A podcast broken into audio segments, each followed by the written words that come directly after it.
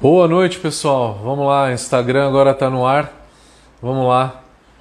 Desculpa aí o atraso, galera. É, cinco minutinhos aí. Voltando, alguns anúncios, né? É, vamos lá.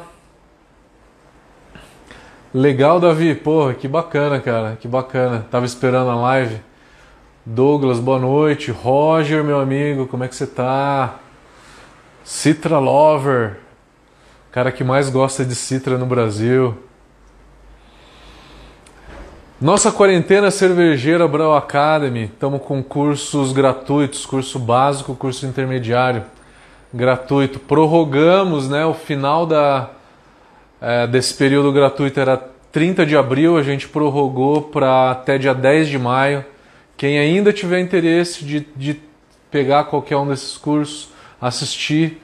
Corre lá até dia 10 de maio, os cursos gratuitos da Brau Academy. Continuamos com as nossas séries, toda quarta-feira mosturação, toda sexta-feira lupulagem e sexta-feira passada foi recorde de audiência que a gente falou de dry hop.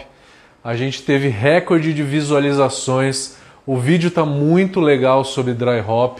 Está em todas as nossas redes sociais, então dá uma olhada lá. Qualquer dia a gente faz uma live sobre dry hop também.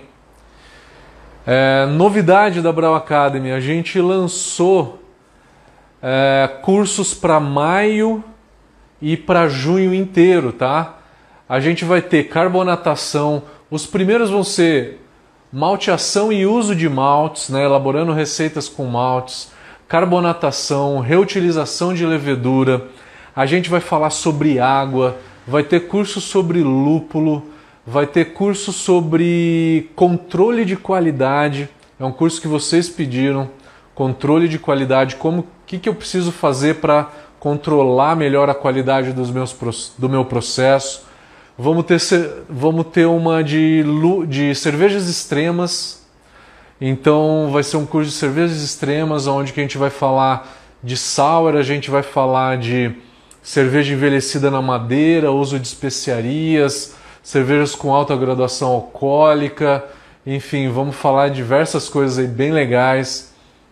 Vai ter um, um dia de escola alemã, outro curso de análise sensorial. Entra lá no site da Brau Academy, na parte de cursos. A gente dividiu os nossos cursos em cursos online e ao vivo é onde que vocês interagem com o professor, tirando dúvida através de chat, fazem todas as perguntas. Curso sob demanda, que você se inscreve e aí você assiste na hora que você quer, né? E aí as dúvidas você tira depois comigo. E cursos presenciais. Todos esses cursos que eu falei são os cursos ao vivo, tá? No site da Brau Academy, todos eles estão com cursos ao vivo. Não percam que a partir da semana que vem, maratona de curso, tá? Maio e junho inteiro com cursos novos que a gente não tinha na Brau Academy ainda, tá? Estamos elaborando cursos que vocês pediram, tema que vocês pediram. Mentoria cervejeira. Quem tiver interesse de fazer uma consultoria ou um curso personalizado, melhor dizendo, né? É, se você quer um curso personalizado, você escolher quais assuntos você quer abordar, elaboração de receitas, é, degustar, avaliar a cerveja de vocês, enfim, vocês escolhem o, o tema que vocês querem abordar. Mentoria cervejeira, curso de tecnologia cervejeira, também é um curso grande de 110 horas, também todo online. Então a gente está com muito material online sendo distribuído uma parte de forma gratuita, uma parte com um preço que está com 30% de desconto, tá? Todos os cursos online já estão com 30% de desconto para dar uma ajuda aí a todo mundo, tá? Estamos em todas as mídias sociais. Vocês podem encontrar a gente em Facebook, YouTube, é, Twitter, é, Instagram. Estamos é, no Tumblr também, estamos no Spotify, tudo que sai de vídeo vai para o Spotify em forma de podcast, SoundCloud. Então, tudo isso para que vocês acompanhem e sigam a gente. Beleza? Esses foram só os anúncios. Vamos no que interessa agora. Eu pensei, na hora de, de escolher o tema de hoje, eu estava pensando: o que, que a gente vai falar? Ah, vamos falar de uma coisa que a gente nunca falou, né? Parece básico, parece trivial, mas muitas pessoas têm curiosidade de saber. Eu dei o nome de clarificação. Eu vi que muitas pessoas confundiram com agentes clarificantes. A gente sempre deixa ali, né, no, no story da Brau Academy, nos stories ali, a gente, durante o dia, né, da segunda-feira, a gente coloca lá, pessoal, falem suas perguntas, né? Façam suas perguntas para a live de hoje. O tema de hoje é clarificação.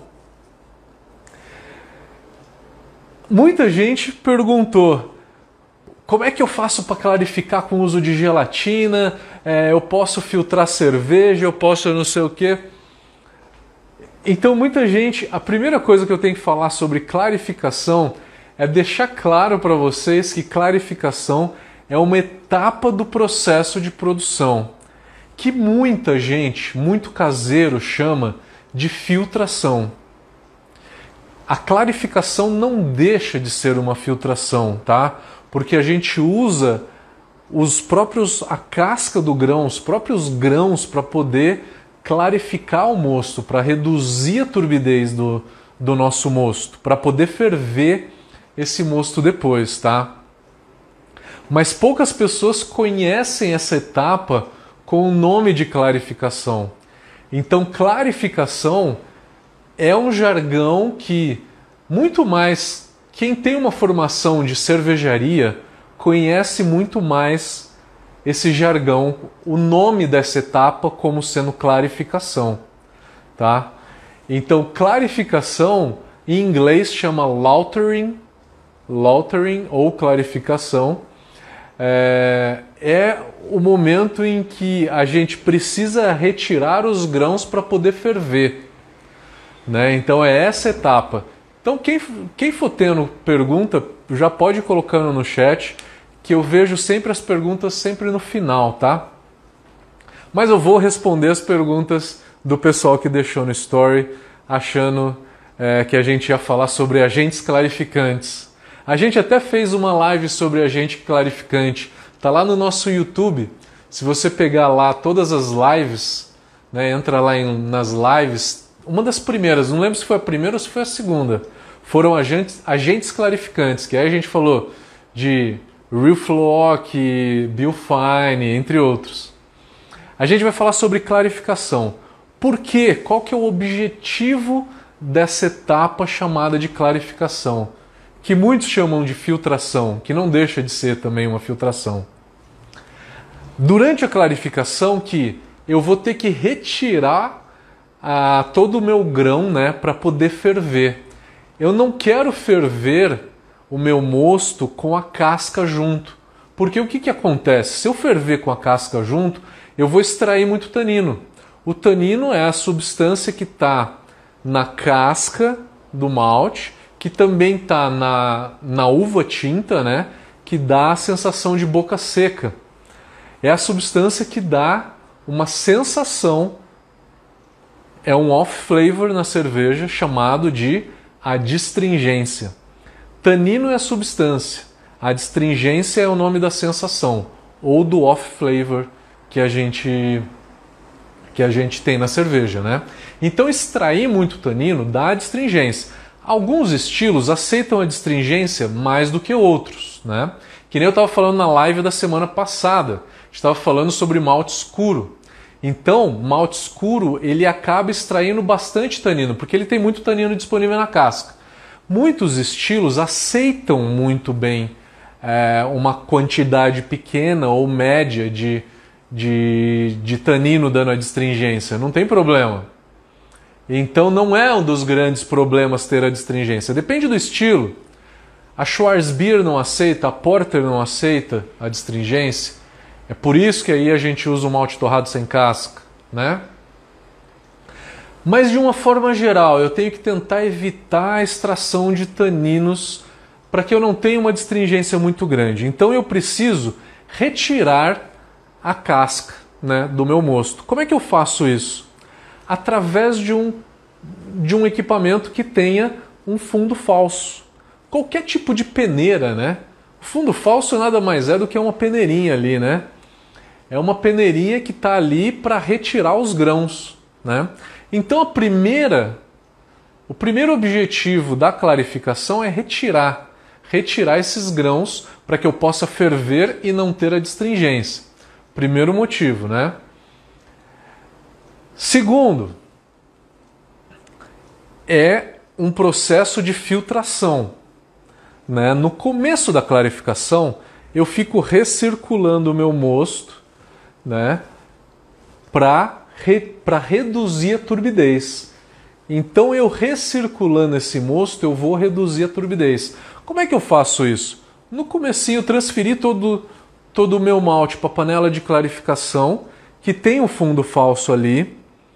O malte está todo ali, ele assentou. E aí eu vou começar a recircular para a própria panela. Nesse momento em que eu estou recirculando, a camada de grãos ela está filtrando o meu mosto, está reduzindo a turbidez do meu mosto, está filtrando as partículas maiores que eu tenho de malte ali é, no meu mosto para que eu consiga reduzir essa turbidez e não, man não mandar muita partícula de alto peso molecular para fervura. Né? Por que, que eu quero reduzir essa turbidez? Para não mandar muita partícula de, de malte para fervura. Que primeiro pode dar distringência, segundo, vai deixar a cerveja turva, terceiro, lá na fermentação pode vir atrapalhar um pouco a fermentação. Então é por isso que eu faço a recirculação durante né, essa etapa de clarificação, antes de eu começar a lavar o malte. Eu primeiro vou recircular para reduzir a turbidez, para não levar é, taninos para fervura nem para cerveja é, e também não atrapalhar a levedura no momento da, da fermentação. Por isso que eu recirculo, tá? Terminei de recircular, eu vi, eu olhei ali né, no copo e eu vi que a turbidez reduziu. Reduziu, eu, eu posso parar de fazer a recirculação e agora eu vou começar a mandar o meu mosto para a panela de fervura. E aí eu extraio o mosto primário, né, que é a água. Eu dreno, eu dreno a água e eu extraio o mosto primário. Este mosto primário, a gente chama de mosto primário,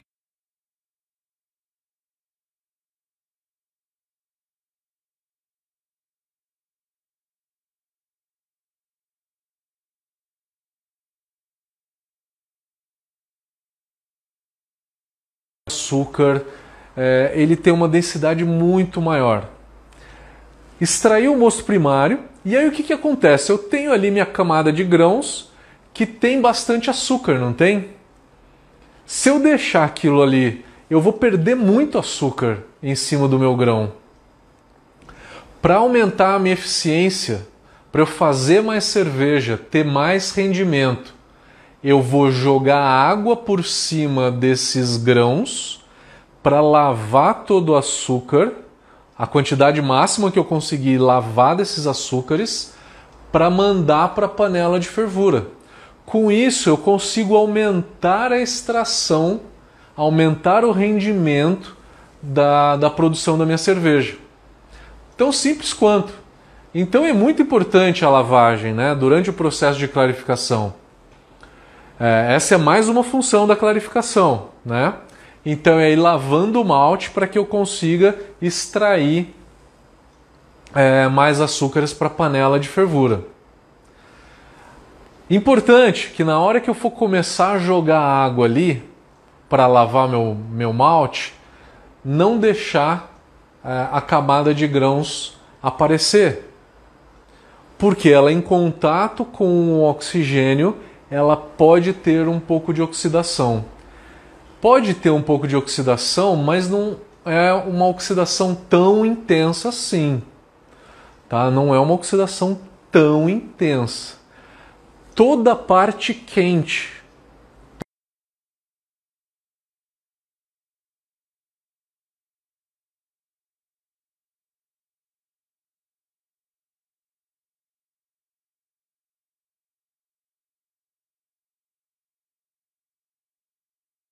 Como a gente tem temperaturas altas ali no mosto, a absorção de oxigênio é pouca.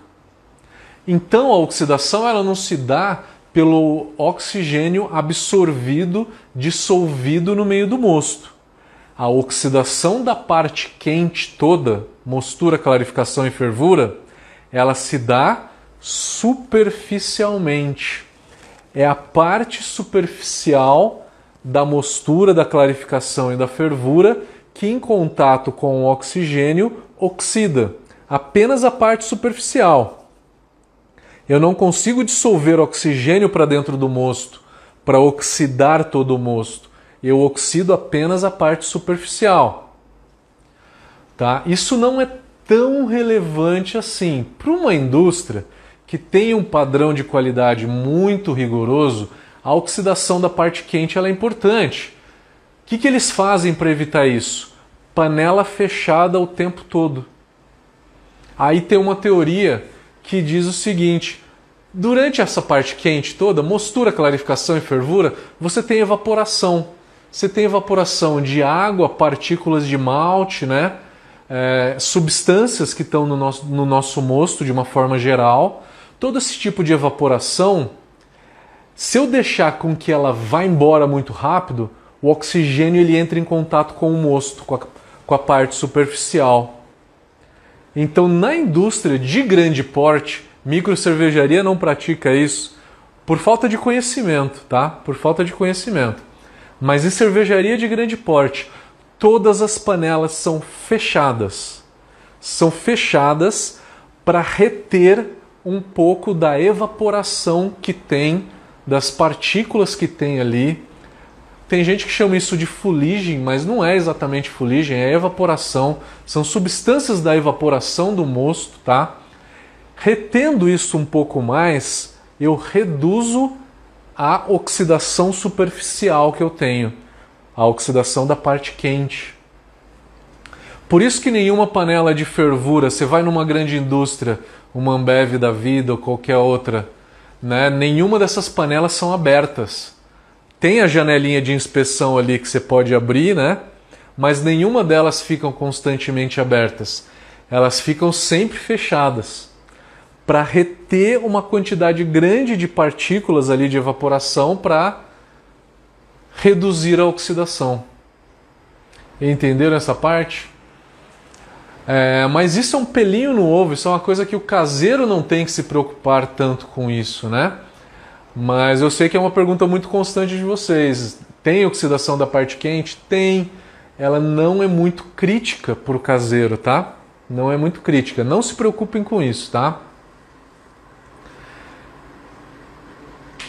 Importante a gente falar, quando a gente fala de clarificação, clarificação é essa etapa onde que a gente retira os grãos, né? Não é o uso de Biofine nem o Reflock, né? nem gelatina. É importante a gente falar de como fazer a lavagem. Eu já falei que uma, uma, um objetivo é aumentar a eficiência. E eu aumento a eficiência lavando o malte. Eu tenho três tipos de lavagem.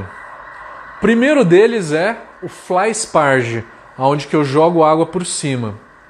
O segundo chama batch sparge, que é onde eu reviro tudo e aí recirculo de novo para clarificar.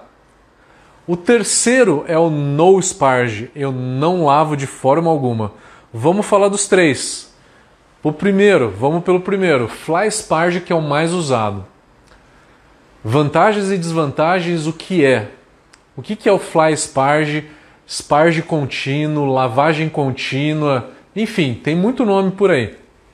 O fly sparge é você não revirar a camada de grãos, deixar ela estática e só jogar água de lavagem por cima.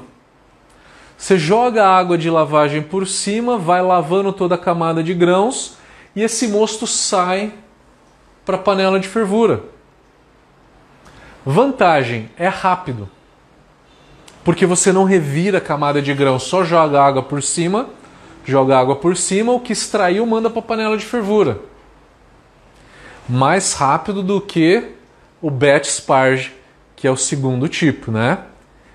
O bet sparge, ele consiste em você, na hora que jogar uma quantidade de água, você joga uma quantidade de água, mexe toda essa camada de grãos, com isso você turvou, né? O que você reduziu a turbidez na hora que você estava recirculando, né? Você fez a recirculação para reduzir a turbidez. Fez o bet sparge, jogou a água ali, turvou tudo de novo, né? Bota recircular de novo. Então vamos recircular de novo para reduzir de novo essa turbidez. Então nessa história eu já perdi 10 ou 15 minutos. Eu não preciso mais do que 10 ou 15 minutos de recirculação. Tem algumas pessoas que recirculam por 40 ou 50 minutos. Desnecessário, não preciso, isso é perda de tempo, tá? 10, 15 minutos é o suficiente. Por que, que eu faço bet sparge? Eu vou responder isso falando a desvantagem do fly sparge. O fly sparge é quando você simplesmente joga água por cima sem mexer a camada de grãos que é o primeiro tipo de lavagem. Eu falei do primeiro tipo de lavagem que é o fly sparge. O fly sparge você joga a água por cima, não, você não mexendo nos grãos, a água ela encontra caminhos preferenciais para que ela ande, né? É, e com isso ela não lava todo o malte de uma maneira uniforme. Com isso eu perco rendimento no fly sparge, tá? Então a desvantagem do fly sparge é ter um rendimento mais baixo do que o bat sparge, que é o segundo tipo. Então o bat sparge ele acontece para você aumentar o rendimento, enquanto 4 ou 5% você consegue aumentar o rendimento na tua cerveja. Só que você demora mais tempo porque cada vez que você joga uma quantidade de água, você revira, mexe toda essa camada de grãos e com isso você turva. Se você turva, você precisa recircular de novo por 10, 15 minutos para reduzir a turbidez, para depois mandar esse mosto para a panela de fervura. Então toda vez que eu jogo água fazendo batch sparge, eu tenho que recircular. Também se chama batch sparge, né? É, a tradução de batch é lote, né? Eu faço isso em lote, eu não fico borrifando água o tempo todo. Eu pego uma quantidade X de água, jogo ali dentro, mexo e aí começo a mandar para recirculo começo a transferir para a panela de fervura. Eu geralmente eu jogo três águas, três vezes eu faço isso. Duas geralmente é pouco, geralmente é três. O ideal é três, não precisa de quatro. O ideal é três. Jogou uma quantidade de água, mexeu, recirculou para reduzir a turbidez, começou a transferir para a fervura. E aí essa água vai secando. Joga uma segunda água ali, faz o processo todo de novo, recircula por mais 15 minutos, transfere para a fervura. Joga a terceira e última água, mexe, recircula por mais 15 minutos e aí joga para a fervura de novo. Todo mundo entendeu o que é o bet sparge? Bet sparge, jogar uma quantidade de água, mexer para depois mandar para a panela de fervura. Só que antes você tem que recircular. O bet sparge aumenta a eficiência. O fly sparge, ele é mais rápido, né? O fly sparge você economiza esse tempo de três recirculações, né? Então 15, 15, 15 minutos, 45 minutos pelo menos você economiza fazendo o fly sparge. Vantagem e desvantagens. Fly sparge é 40, 50 minutos mais rápido. Back Sparge é 40, 50 minutos mais demorado, só que tem um ganho de eficiência de 4 a 5%. Tá? Entenderam a diferença dos dois? Os dois são os principais, tá? Quando que se usa um, quando que se usa outro? Em indústria, não se perde tempo, tá? Não se perde tempo, não fica fazendo bet sparge, tá? Na indústria faz o fly sparge, que é jogar água por cima. Jogar água por cima para para fazer a clarificação, a lavagem logo e aí é, e aí manda isso para a panela de de fervura, rápido, rápido, né? Indústria só fly sparge. Só que em micro cervejaria sempre acontece um problema. A gente tem problema no dimensionamento, no diâmetro das tinas de clarificação. A maioria das micro cervejarias tem tudo um diâmetro pequeno. Falta de conhecimento dos produtores de equipamento, que fazem um diâmetro muito pequeno. Tem que dimensionar a tina para um diâmetro maior, tá? Tem tudo cálculo para se fazer isso, tá? É, espessura da camada de grãos é uma das formas. Quilos de malte por metro quadrado, né? Você dimensiona a área filtrante através disso, né? Você tem todas as fórmulas de fazer esses cálculos, tá? Se alguém tiver interesse, pergunta. É que eu acho que a maioria aqui é caseiro. Se alguém tiver interesse, pergunta que eu, que eu respondo todos os números, tá? sem problema nenhum. Em micro cervejaria, então, eles têm um diâmetro um pouquinho mais afunilado. Com isso, entope muito. Entope. Entupiu, qual que é a solução para o entupimento? O batch sparge. Em micro cervejaria, você tem que jogar água por baixo do fundo falso. As tubulações geralmente têm essa possibilidade, tá? As tubulações das cozinhas pega a água da tina de água quente por bomba e pressuriza embaixo do fundo falso para a água subir, ressuspender o malte, tá? E aí você liga o afofador, né? Que são aquelas facas que ficam girando. Com isso você homogeneizou né? desentupiu se estava entupido, homogeneizou, vai aumentar o rendimento por conta disso. Isso é importante para micro cervejaria. Tá? Se tem alguém aí de micro cervejaria entupiu, bet sparge. Bet sparge é uma solução para entupimento. Eu falei que tinham três tipos de lavagem. Fly sparge a gente já falou bastante. Bet sparge falamos também bastante e falta o no sparge. O no sparge ele é geralmente usado em single vessel. Single vessel, é, eu já gravei algumas lives falando sobre vantagens e desvantagens. Uma desvantagem da single vessel é que você não mexe nunca o malte durante a, durante a mosturação. Se você não mexe o malte, você cria caminho preferencial e acaba não tendo uma extração muito boa dos açúcares ali dentro. Então, uma desvantagem da single vessel é a eficiência. Só que a gente faz a single vessel não é para eficiência, né? A gente faz a single vessel por praticidade. Eu moro num apartamento de 70 metros quadrados, eu tenho uma single vessel. Antes eu tinha um fogão industrial de duas bocas. Eu sofria com aquele negócio era grande, panela né, de alumínio, o fogão ele era todo de ferro, soltava ferrugem, era uma desgraça. Assim o Vessel para mim resolveu minha vida, mais prático, tudo muito mais prático. Ter uma Exibril K60, gosto muito, gosto muito realmente. E para fazer, geralmente quando você faz uma, uma um, um, lote desse em single vessel, o que, que acontece? você acaba jogando uma quantidade de água maior na tua mostura.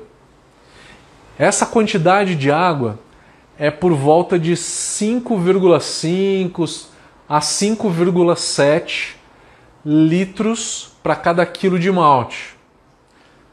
É uma quantidade de água elevada, né? Vocês sabem que o ideal é ficar entre 3, 3,5 no máximo, 4 litros para cada quilo de malte, né?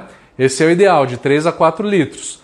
Se eu jogo muita água, chegando em 5,5, 5,7 litros para cada quilo de malte, que, que acontece? Na hora que eu extraio o mosto primário para a panela de fervura, eu meço a densidade do mosto primário, já bati meu OG. Se eu lavar o malte, eu vou fazer uma cerveja com uma OG mais baixa. Então eu não lavo o malte. O no sparge é para ganhar tempo, é para não lavar malte, é para ganhar tempo, simplesmente isso. Só que se perde em rendimento, concordam? Porque sobrou um monte de açúcar na camada de grão onde que eu não consegui lavar.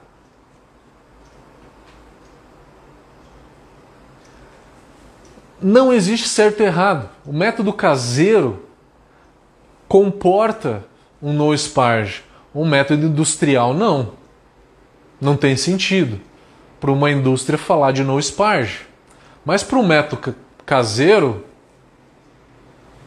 indústria geralmente não usa single vessel por conta disso, tá? É, não usa no sparge também por conta disso, por conta de rendimento. Então falamos dos três tipos de lavagem. E aí, pegadinha por quanto tempo que eu lavo o meu malte. Tem muita gente que fica que faz cálculos de quantidade de água que eu vou usar, é, quantidade que eu usei na mostura, mas eu evaporo tanto na mostura, na clarificação e na fervura, e aí eu preciso adicionar tanto de água de lavagem para que eu chegue lá no fermentador com a quantidade de mosto de 20 litros, por exemplo. Né? Tem gente que faz essas contas complexas. Eu tenho um método um pouco mais simples, mas muito mais assertivo do que esse. É o seguinte: tá lavando o teu malte, tá mandando para panela de fervura. Tá mandando para panela de fervura o que está caindo na panela de fervura durante a lavagem, ele tem uma densidade menor. Porque eu estou lavando o malte, eu estou extraindo açúcar. Cada vez mais vai ficando mais ralo o mosto que está saindo da panela de clarificação. E aí está caindo na fervura. A densidade do que está lá na fervura está sempre caindo, está sempre diminuindo. Concordam comigo? Porque durante a lavagem eu estou lavando, eu estou arrastando açúcar, mas a quantidade de açúcar vai reduzindo, né? E aí eu estou jogando para a panela de fervura um mosto que tem uma densidade menor. Homogenizo tudo que está ali na fervura, coloco num refratômetro e olho contra a luz. E meço a densidade. Na hora que chegar na densidade que eu quero para minha cerveja, eu paro a lavagem. Não importa a quantidade de água que eu joguei, o quanto de cerveja que eu fiz, se eu fiz mais ou menos do que eu planejei. O que importa é que essa cerveja tenha a OG que você planejou. Ponto final. Isso é controle de qualidade. Então, façam isso. Porque aí, se você acertar o OG, você vai acertar a graduação alcoólica que você planejou, você vai acertar a cor da cerveja que você planejou, você vai acertar o sabor da cerveja que você planejou, e aí você vai estar tá dentro daquele estilo, principalmente se você for mandar para um concurso. Se você é uma micro cervejaria, você não pode mandar uma cerveja, um, lote, uma Red Ale sai clara e no lote seguinte errou a mão, a, a cerveja ficou mais escura e mais doce. Não tem sentido, né? Controle de qualidade, galera. Controle de qualidade. Aí tem muita gente que fala o seguinte: a gente lava, lava, lava, lava o malte, só que chega um certo momento em que a gente tem que parar de lavar, porque senão a gente está extraindo muito tanino. O nome desse processo chama lixiviação. Lixiviação é quando a densidade do que está saindo da panela de clarificação é abaixo de 1006, 1,006 de densidade. Se a densidade é muito baixa, quer dizer que eu estou extraindo pouco açúcar. Se eu estou extraindo pouco açúcar, eu estou começando a extrair um pouco mais substâncias da casca. E essas substâncias da casca vai ter um sabor de cinzas, de taninos e, e outras coisas que eu não quero tanto arrastar. Então o processo de lixiviação acontece quando essa densidade ela fica abaixo de 1006, tá? Não é tão crítico, tá? Mas isso é, um, é uma pergunta que geralmente muita gente faz. Vamos para as perguntas? Então, isso foi uma ideia de clarificação, né? É, clarificação é diferente de agente clarificante, né? Então a gente tentou explicar aí é, a lavagem, por que, que a gente faz a lavagem, diferenças, né? Os tipos de lavagem que a gente tem, né? Fly sparge, bat sparge. Enfim, vamos responder as perguntas do as perguntas que ficaram na nos nossos stories. E pelas perguntas vocês vão ver como que as pessoas confundem o nome dessa etapa, né? O nome dessa etapa é clarificação. Clarificação é quando a gente retira os grãos da cerveja. Eu não vou falar o nome das pessoas para não expor desnecessariamente as perguntas, mas eu quero ler elas para que vocês vejam como as pessoas confundem o nome das etapas, tá? É, uma pergunta foi: é viável ou seguro ter filtro para cerveja pronto no universo caseiro? Ou isso é muito risco? Então foi uma pergunta sobre filtração, né? Eu vou responder, lógico, que a pessoa pode estar aqui, é uma pessoa que sempre está nas nossas lives. Eu não acho que é viável filtrar cerveja caseira. Quando se filtra, usa um filtro de água e aí faz sob pressão, né? Pressuriza a cerveja que está dentro de um barril, pressuriza o barril para que a cerveja vá e passe por um filtro. Ela passando por um filtro, aí ela retém então muitas dessas substâncias. Vai entupir demais o filtro, não é viável fazer isso, tá? Uma outra pergunta: sempre faço clarificação com gelatina. Ela pode interferir no resultado da cerveja? Então, mais uma pergunta é, falando de agente clarificante. Mas vamos responder. Gelatina, ela, ela adere muito mais a proteínas, mas ela pega um pouco de levedura também. Ela acaba tirando uma grande parte é de leveduras e proteínas. Não prejudica o prime, o prime demora um pouquinho a mais para acontecer, mas acontece. Retira muito pouco de amargor e de óleos essenciais, alfa-ácidos e óleos essenciais. Retira muito pouco não é tão relevante assim. Uma outra pergunta: na clarificação a zero graus, a maturação continua? Então, é, que tem uma etapa, aí eu vou explicar o porquê dessa pergunta. Uma pergunta muito interessante. Por quê? A gente chama de clarificação a frio o que muita gente chama de maturação que é deixar a cerveja a zero grau. Respondendo então a pergunta dele, a zero grau você tem quase zero de atividade de levedura. Você tem quase zero. A levedura ela praticamente não quebra de acetil nenhum, nem acetaldeído e não elimina tanto enxofre. A atividade da levedura é muito baixa. Só que numa temperatura baixa, partículas mais pesadas de proteína polifenol acaba sedimentando um pouco. Além da levedura, a levedura é muito maior, né? A levedura é bem grande. Proteína e polifenol é bem menor do que a levedura. A levedura é a primeira a decantar. Além da levedura, proteína e polifenol decanta. Com isso a cerveja fica mais leve e mais refrescante.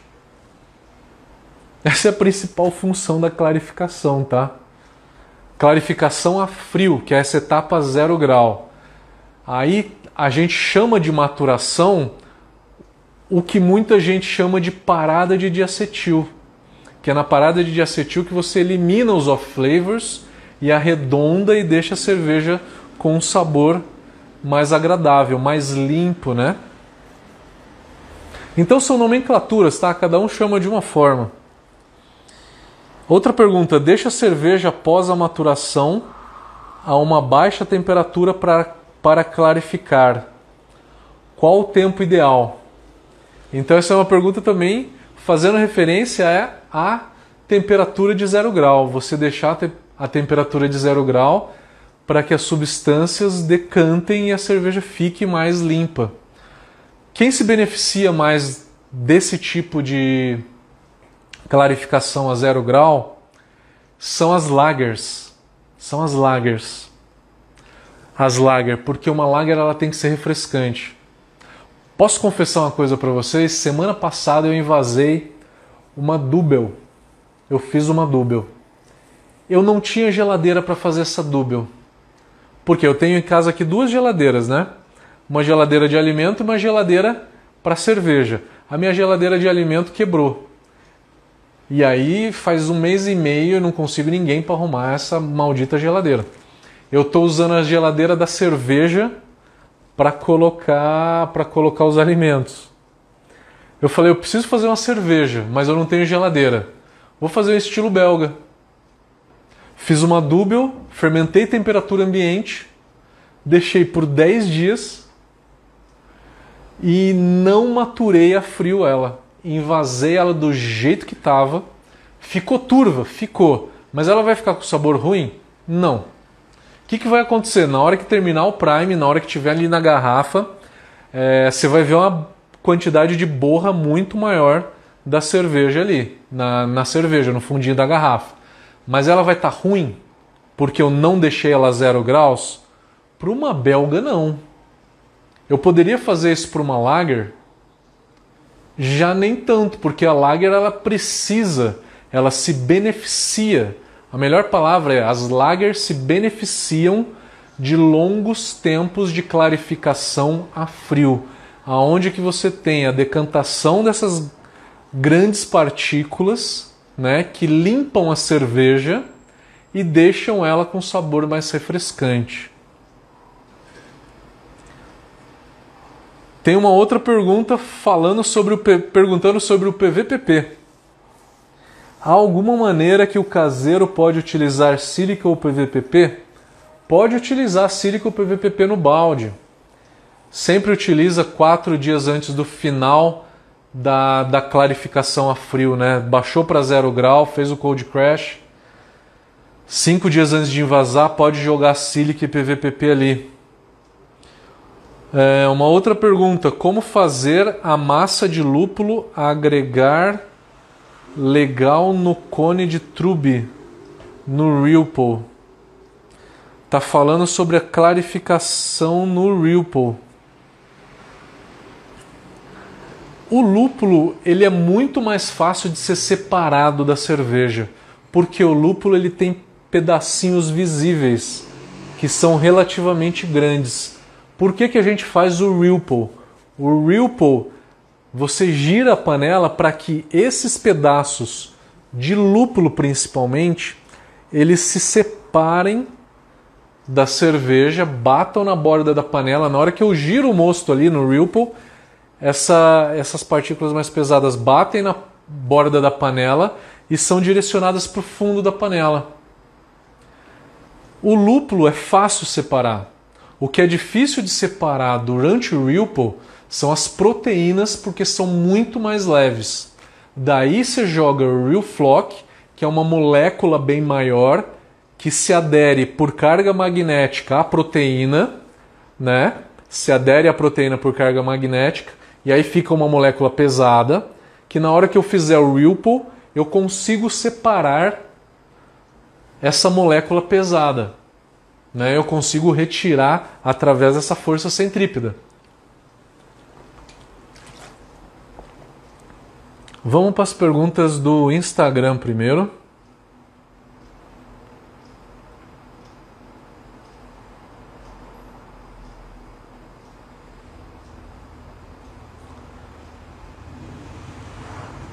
Mó galera de Goiânia aqui, e aí, Natália? Como é que tá? Luciana também.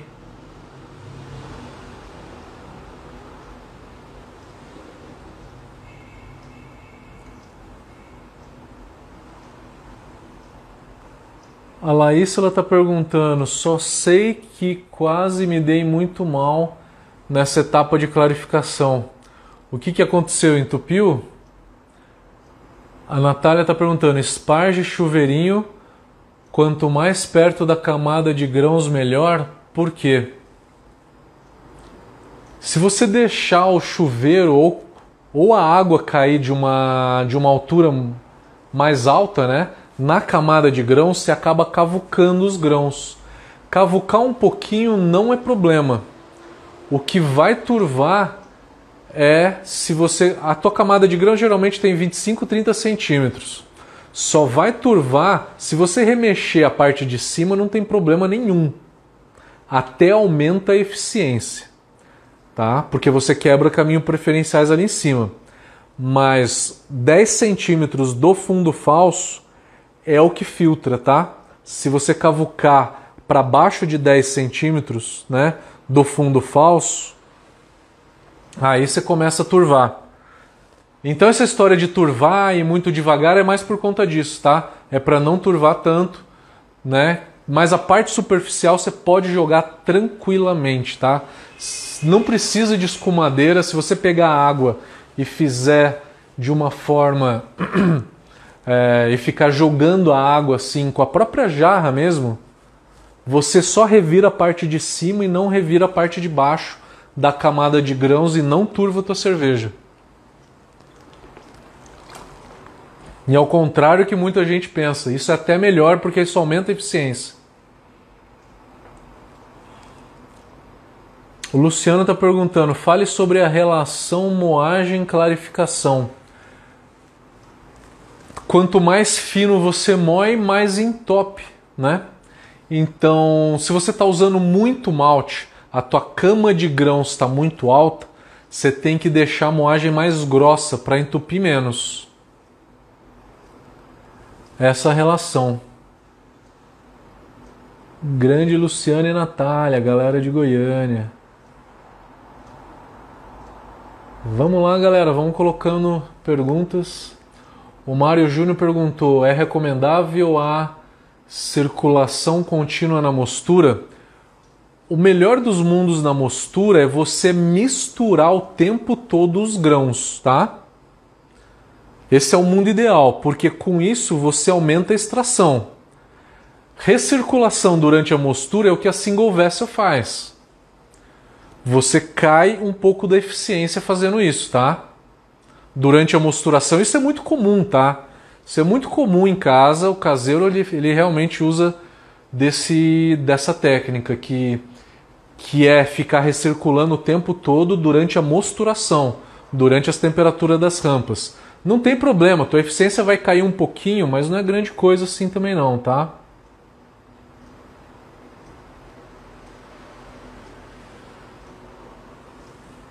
Maurício Nadão, meu querido, como é que tá?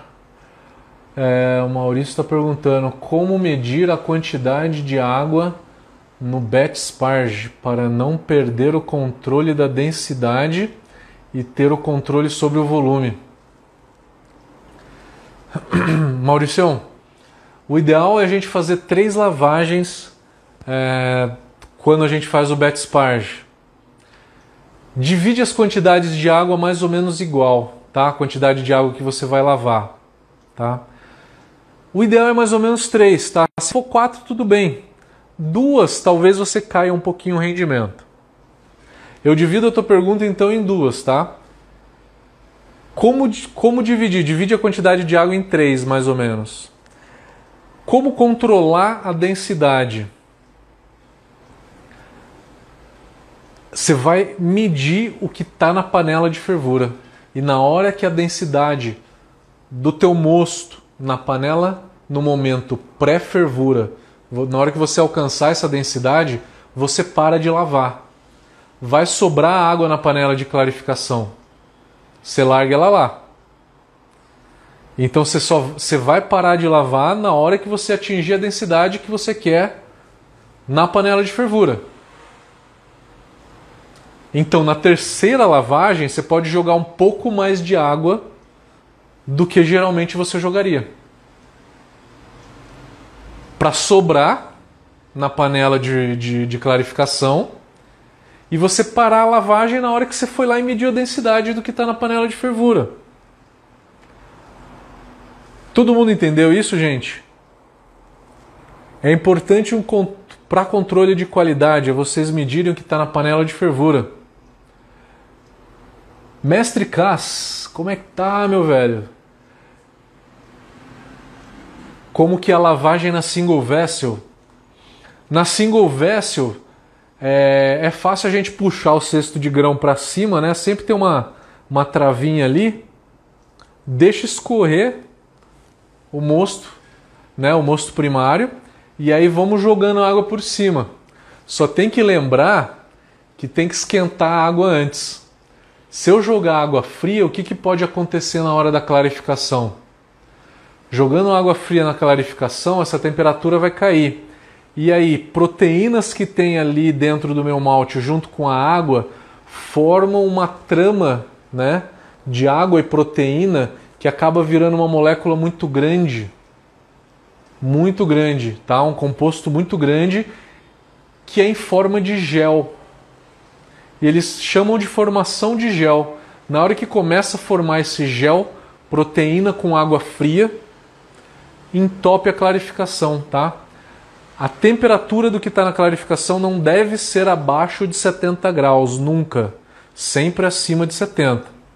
Quanto maior a temperatura, melhor. A temperatura da clarificação, quanto mais alta, melhor. Por quê? Quanto mais alta a temperatura, menor a viscosidade desse mosto. Que então o fluxo vai ser muito maior durante a tua lavagem, né? Beleza?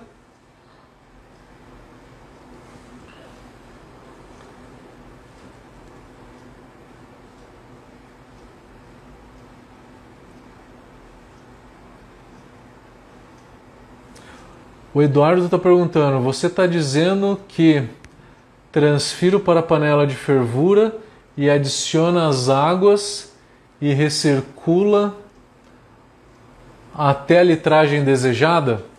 É, você adiciona a água na camada de grãos e aí você só transfere para a panela de fervura até a hora que você atingir a densidade que você quer ali, na panela de fervura.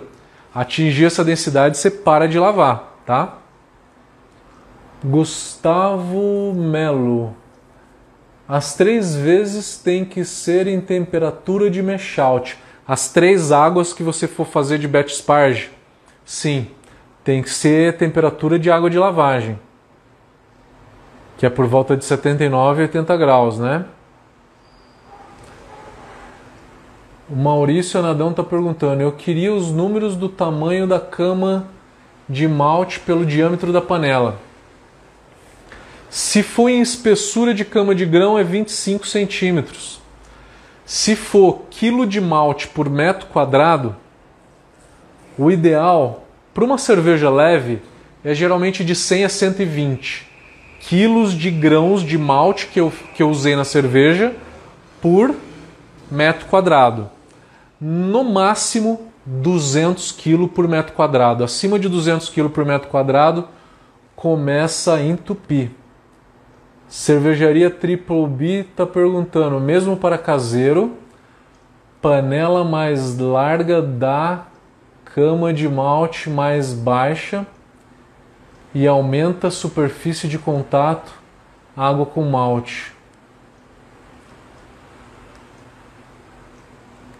Aumenta a área de contato. Na hora que deu a área de contato, você adiciona mais água, que é para não deixar essa, esse malte em contato com, a, com oxigênio, né? O Verrot está perguntando: eu tenho single e mexo pelo menos duas vezes ao longo da mostura. Maravilha! Na minha single vessel, o que, que eu faço? No começo da mostura inteira, eu mexo, eu mexo, para aumentar a extração. E aí eu deixo os últimos 15 minutos só que é para clarificar. Aí os últimos 15 minutos que eu deixo parado. E a eficiência é alta, que nem ele disse, né? Com certeza. E aí ele está complementando. Eu tenho uma peneira de inox com o fundo falso sobre a cama de grão. Então mantenho a camada de mosto sobre essa peneira. É que tem alguma single vessel que você tem uma peneira embaixo e uma peneira em cima, né? Que é difícil de, de você mexer. Se você conseguir tirar a peneira de cima para mexer, é o ideal, né? É o ideal.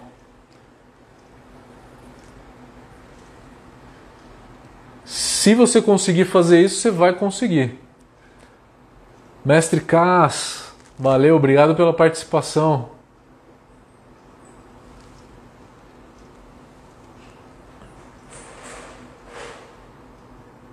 O Hilário está perguntando: você acha válido fazer essas etapas para quem faz biab? O biab, se você não fizer a lavagem do teu malte, você perde muito eficiência. No sparge quer dizer 10, 12% a menos de eficiência. Maravilha, maravilha. Pessoal agradecendo, valeu. Saraiva. Instrutor Signor. O que faço para reduzir o raise, principalmente na etapa da fervura? Raise não tem a ver com a fervura, tá? Raise é com a cerveja invasada.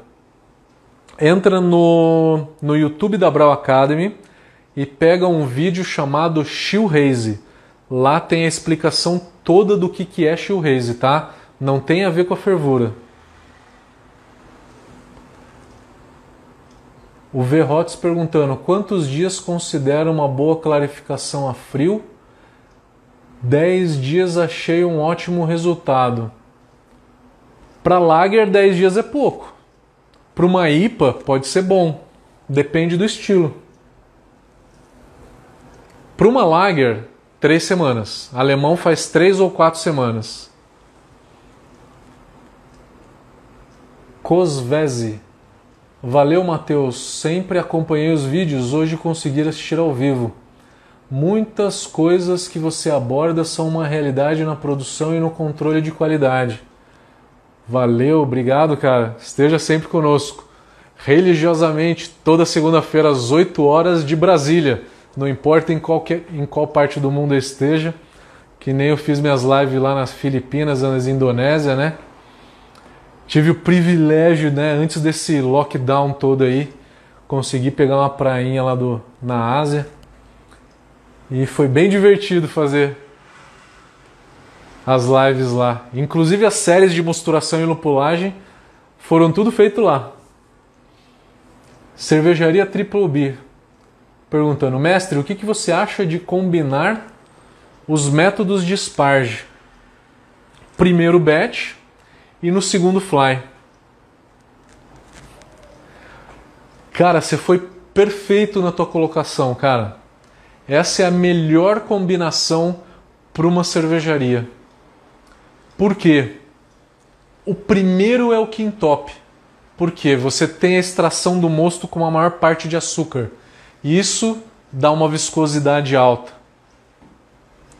Então faz o primeiro batch para reduzir entupimento e aumentar a eficiência. E aí você pode perceber que a partir da segunda e terceira lavagem, o fluxo aumenta muito. Se ele tem que entupir, ele entope no começo, né? Tá perfeita a tua colocação, cara. Tá perfeita. Tem muitos estudos que comprovam isso, tá?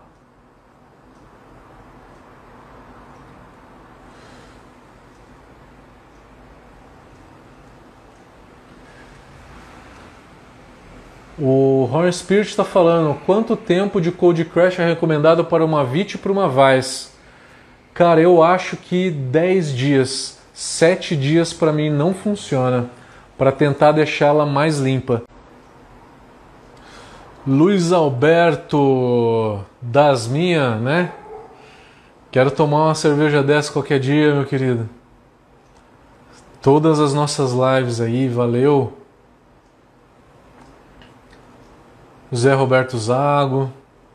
Bastante gente aqui. João Henrique Moraes.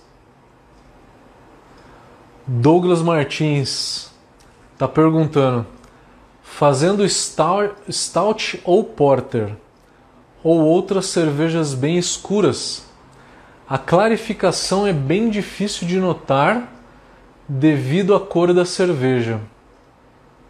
Neste caso, o ideal é fazer recirculação da clarificação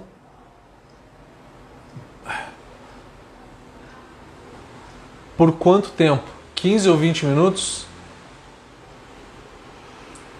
Douglas, eu diria que toda cerveja você faz no máximo por 15 minutos. 10 minutos você vai ver que já vai já vai limpar. 10, 10 12 minutos é uma média boa. Em 15, a partir de 15 minutos de recirculação, a cerveja já não limpa tanto. Uma cerveja escura, que nem você colocou, é mais difícil de notar a turbidez ainda, né? Então não precisa se preocupar em, em recircular por muito mais de que 15 minutos, tá?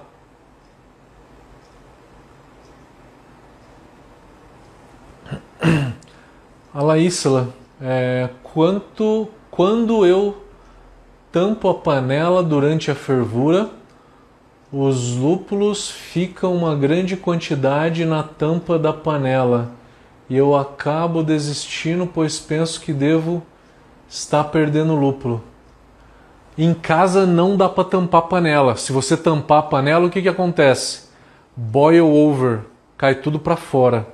Em casa não tampa panela. O lance de tampar a panela, panela tampada, é só na indústria mas aquilo tudo é muito diferente do que a gente vive, tá? Em casa.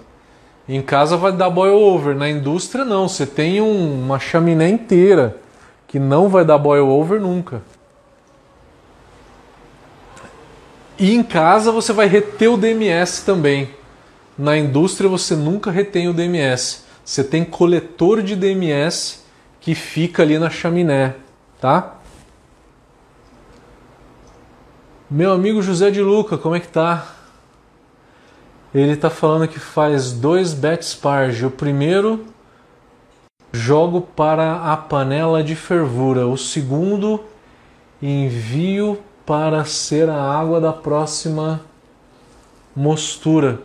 Com isso economizo 15 a 20% de malte da segunda mostura. Ótimo. É uma técnica que, que eu vejo muitas, muitas pessoas estão começando a fazer. Com certeza, com certeza. O Fábio Basílio está perguntando: eu tenho uma single vessel e faço fly sparge. Não vejo problema. Uso uma panela normal de 30 litros e aqueço a água com o ebulidor. No single vessel, você pode fazer fly sparge ou bat sparge tanto faz, tá? Como qualquer equipamento. O Fly Sparge e o Bet Sparge pode ser feito em qualquer equipamento. Não é uma é, não é uma característica específica de fundo falso ou de single vessel, não. Tanto faz, tanto faz.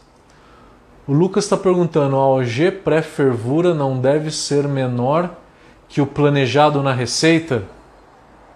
Com certeza. Você sabe o quanto que a tua fervura evapora. Em casa é de 1 a 2 bricks, né? Na indústria é meio bricks. É meio bricks, é bem menor. E aí você faz a conta, né? A tua densidade pré-fervura, um bricks e meio menor do que a OG que você quer no final da fervura. O Laís, lá OG você vai medir é, com refratômetro. Sabe aquela pipeta? Chama pipeta Pasteur, aquela pipeta de plástico, que ela tem uma bundinha de plástico. Você vai lá, dá uma pipetada, coloca a bundinha dela embaixo da água 10 segundos, já resfriou aquilo lá, pipeta em cima do refratômetro e olha contra a luz. Não faz isso com mosto quente, porque se você for fazendo isso muitas vezes, você vai esquentar o refratômetro. Se você fizer uma vez só, você não esquenta o refratômetro, tá? Mas fizer isso com muita frequência, você esquenta o refratômetro. E aí a tua medição dá mais baixa do que era para ser. Rogério Perrude, beleza, Matheus? Se fizer a lavagem e só depois fizer a recirculação, o malte retém o açúcar. Ele não retém o açúcar tudo de novo, ele quebra os caminhos preferenciais. Se você fizer o fly sparge, a água cria caminho preferencial e aí não lava o malte de maneira uniforme. Na hora que você joga uma água e revira tudo aquilo lá, você quebra os caminhos preferenciais. E aí, na hora que você fizer uma recirculação de novo, você vai aumentar a, a eficiência. Se aumenta, eu entendi a sua pergunta, eu entendi a sua pergunta. Mas por que que você, por que que aumenta? Porque o açúcar, ele é uma molécula muito pequena que ela não é filtrada pela camada de grão. Ela não é filtrada pela camada de grão. O que é filtrada pela camada de grãos da clarificação não é o açúcar, não é a proteína, não é nada disso. São partículas de malte, de casca, de foligem, de gomas. É... São, são partículas que não são interessantes para a cerveja, que dão turbidez, tá? Isso que é retirado durante a recirculação. Não açúcar, açúcar é uma, é uma molécula muito pequena. O Bruno Castelo está perguntando: Clear Max ou algum outro produto é realmente eficiente na clarificação ao ponto de reduzir o tempo, tendo a mesma qualidade de clarificação e tendo um bom. Ou se joga no Whirlpool? O Clear Max ele adere a proteínas e ele deixa a cerveja mais limpa faz o mesmo efeito da da gelatina, por exemplo, tá?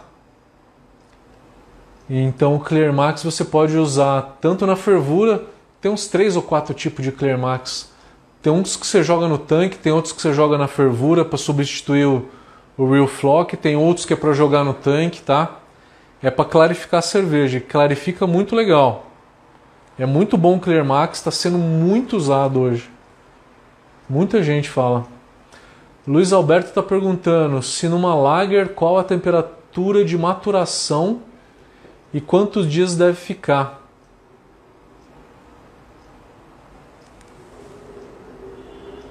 Qual a temperatura de maturação? A maturação que você quis dizer é a parada de diacetil, né? A parada de diacetil numa lager faz 16 graus por 2, 3 dias. E aí você joga para zero. Três semanas a zero clarifica bem a lager, tá? O mínimo duas semanas. Menos do que duas semanas a zero graus não clarifica muito não, tá? Bruno perguntando, sempre bom lembrar que na recirculação da tina filtro a bomba tem que estar ajustada à velocidade da gravidade do mosto. Se a bomba estiver alta, acaba travando a camada filtrante. Você deve ser de micro cervejaria, né, Bruno? O que o Bruno está falando aqui é o seguinte: a coisa mais chata, que mais dá problema em micro cervejaria, é entupir a clarificação. Por quê? Porque se você liga a bomba numa vazão muito alta, ela acaba sugando e acaba compactando e achatando muito os grãos no fundo falso. Com isso entope a clarificação. Então você tem que ir bem devagarzinho. Você tem que ir bem devagarzinho. Tá perfeito, Bruno, tá perfeito. Esse é o maior problema que se tem em cervejaria hoje, tá? Jackson Cordeiro está falando, você falou em quebrar de acetil na clarificação a frio. O que seria isso? Cara, não. A diacetil tem que ser quebrado na maturação a quente, na parada de diacetil a 16 graus. A frio quebra, mas é muito pouco, muito pouco. Não considera isso, tá? Não considera quebra de diacetil na maturação a frio. Vamos voltar pro Instagram agora.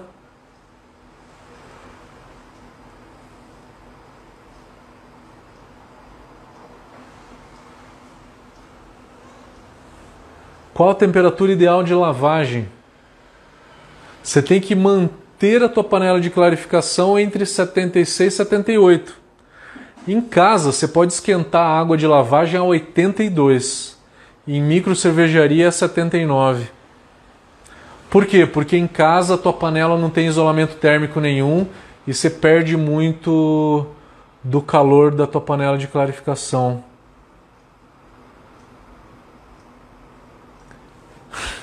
Verrotes, e aí? Tomei bastante água, cara. E minha voz começa a sumir. Ontem eu não bebi, não, eu bebi no sábado, cara. Saraiva tá perguntando: o Real Flock atrapalha a retenção de espuma por arrastar proteína? Não. Por quê? Porque o Real Flock ele é seletivo. Ele pega a proteína que dá turbidez e ele não pega a proteína que dá retenção de espuma. A proteína que dá retenção de espuma é de médio peso molecular e a proteína que dá turbidez é de alto peso molecular. Natália está perguntando: a única desvantagem do chuveirinho alto seria criar caminhos e a oxigenação?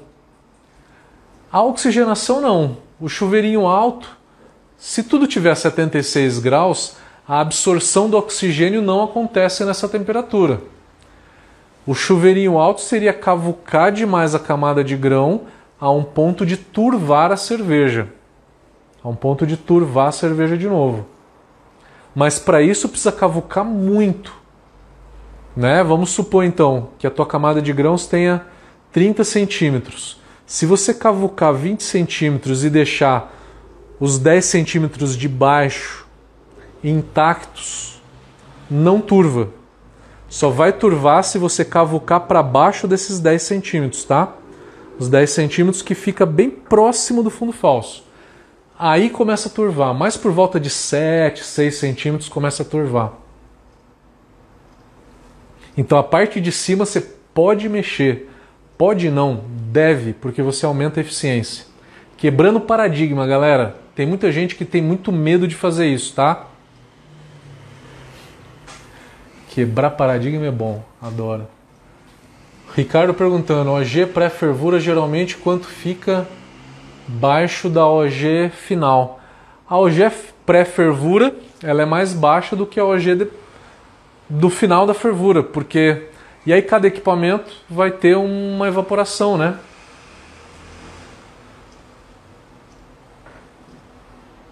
Cervejaria Triple B tá falando que estava abraçando um oatmeal stout com 25% de aveia e entupiu tudo. E aí foi fazer um mix do Sparge e depois foi procurar mais informações. Cara, eu acho que cerveja nenhuma tem que se fazer com 25% de aveia. O máximo do máximo do máximo da aveia tem que ser 15%. O ideal é ficar entre 10 e 12. Porque senão vai ter esse problema de oleosidade, que nem você mesmo está falando. Verrot está falando quanto tempo fazendo o Ripple manualmente e após parar de mexer, quanto tempo de descanso chega a um cone legal. Em casa, um minuto com a colher girando. Um minuto com a colher girando. Tá ótimo. Deixa 15 minutos descansando. Em micro cervejaria eu faço 5 minutos com a bomba ligada e 15 minutos para decantar. Você não precisa fazer longos tempos de Ripple não, tá? Porque você precisa retirar só a grande parte de, de moléculas de partículas grandes, porque o resto que você não tirar vai decantar no fermentador em forma de trube frio. É o que a gente chama de trube frio.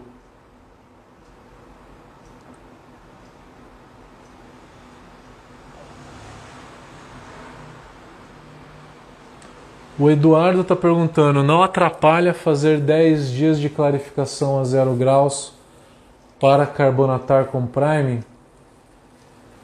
10 dias a zero graus, não.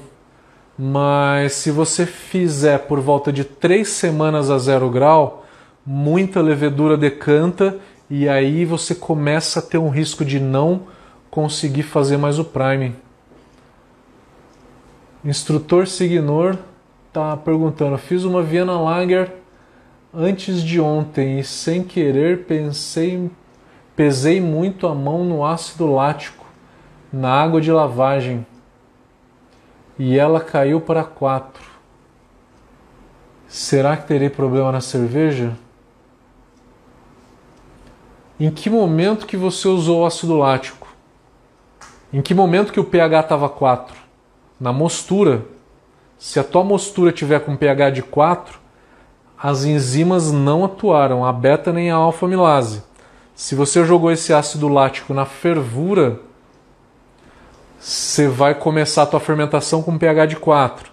Depois de fermentada, essa cerveja vai ter 3.4 de pH, mais ou menos, 3.5.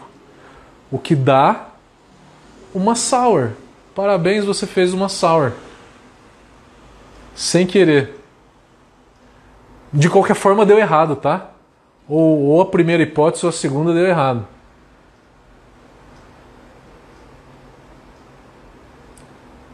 Galera, acho que está terminando.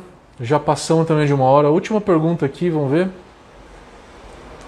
Kleber, estou iniciando no mundo cervejeiro. Minha maior dificuldade está sendo os nomes difíceis que vocês falam, mas vou procurar nomes para entender. Meu querido, vai no site da Brown Academy, curso básico e o curso intermediário de graça. Assiste os dois, que aí você vai pegar uma base legal, tá?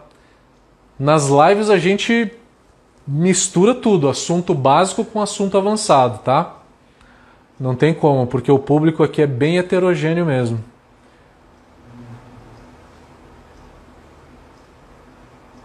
O Adriano está perguntando: o mosto que fica em cima na panela de fervura não está com a G menor do que no fundo? Está. Você precisa mexer o que está na panela de fervura antes de fazer qualquer medição, porque senão você vai cair num erro grave de, de medição. Você vai medir uma, uma densidade errada.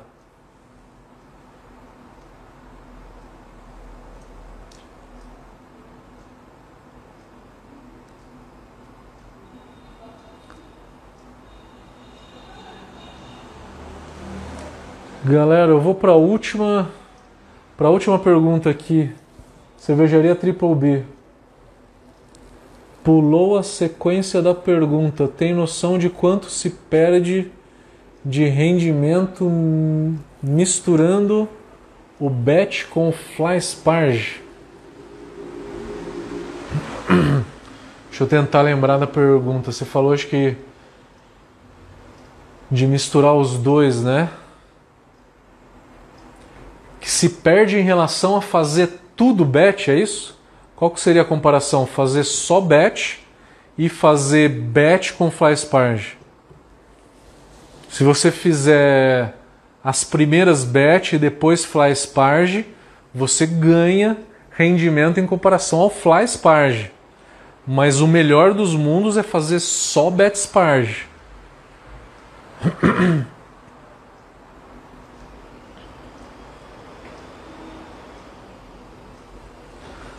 Vamos lá, como está estourando aqui?